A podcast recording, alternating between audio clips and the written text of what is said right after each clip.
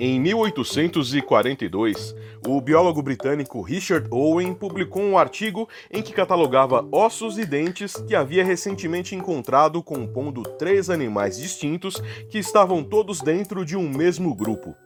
Se tratava de uma nova subordem, a dinossauria, que em grego quer dizer lagartos terríveis. Desde então, esses répteis pré-históricos caíram no gosto dos cientistas e das pessoas comuns. Basta ver o sucesso da série Jurassic Park, que em todas as versões arrecadou bilhões em bilheteria. Mas é apenas agora, depois de 178 anos da descoberta e depois deles terem feito parte do imaginário humano através de filmes e livros, que estamos entendendo mais, com a ajuda da ciência, como foi a era de ouro dos dinossauros no planeta. Nos últimos 25 anos aprendemos muito sobre eles. Recentemente, cerca de 50 novas espécies são catalogadas todos os anos, algo impensável até pouco tempo atrás. Mas se sabemos da sua existência há quase dois séculos, por que demoramos tanto para avançar nos estudos sobre eles? A resposta para essa pergunta é uma combinação entre o avanço da tecnologia e a recente formação de equipes multidisciplinares para estudá-los. O grande número de novos fósseis, combinado com aparelhos adequados e estudiosos mais bem preparados, faz com que estejamos mais perto do que nunca de entender como os dinossauros viviam. Aparência, comportamento e até mesmo sons que emitiam estão sendo decifrados com o uso de scanners, aceleradores de partículas e análises químicas.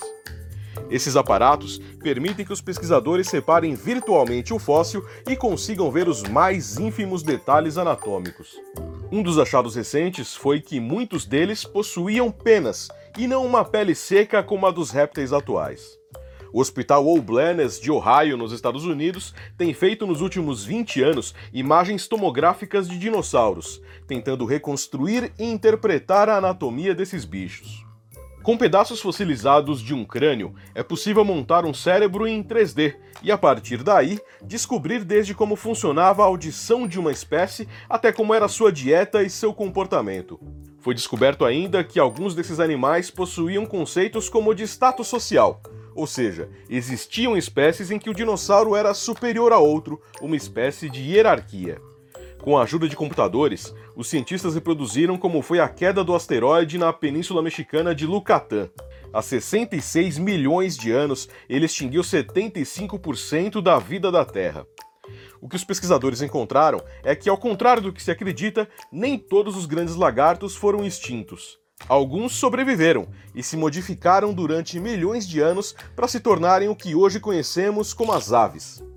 Apesar do momento propício, ainda há muito o que estudar. Existem até então cerca de 1.100 espécies de dinossauros catalogadas. Como vários tipos de solo não são propícios para a fossilização, a verdade é que existe um grande número de espécies que nunca será conhecida. Muitas pessoas consideram que estudar esses animais, extintos há milhões de anos, é algo inútil. A verdade, porém, é que olhando para o passado conseguimos compreender o presente. Além disso, a imensa adaptabilidade desses répteis é algo invejável e que os humanos sonham ter. Esses animais dominaram todo o planeta Terra, se adaptando aos mais diversos ambientes. E há quem diga que o reinado deles está longe de acabar, já que o número de aves que deles descendem é pelo menos duas vezes maior do que o de mamíferos. Triceratops, herbívoros com chifres e uma boca que parece o bico de um papagaio. Tiranossauro rex, carnívoros ferozes e talvez o mais famoso do grupo. E Brachiosauros, herbívoros de até 11 metros de altura e com um longo pescoço. Todos esses animais estão presentes no nosso imaginário.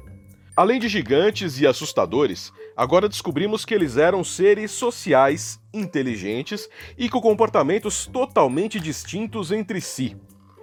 Conhecê-los é conhecer o planeta em que vivemos. Resta esperar a próxima descoberta, o que não deve demorar.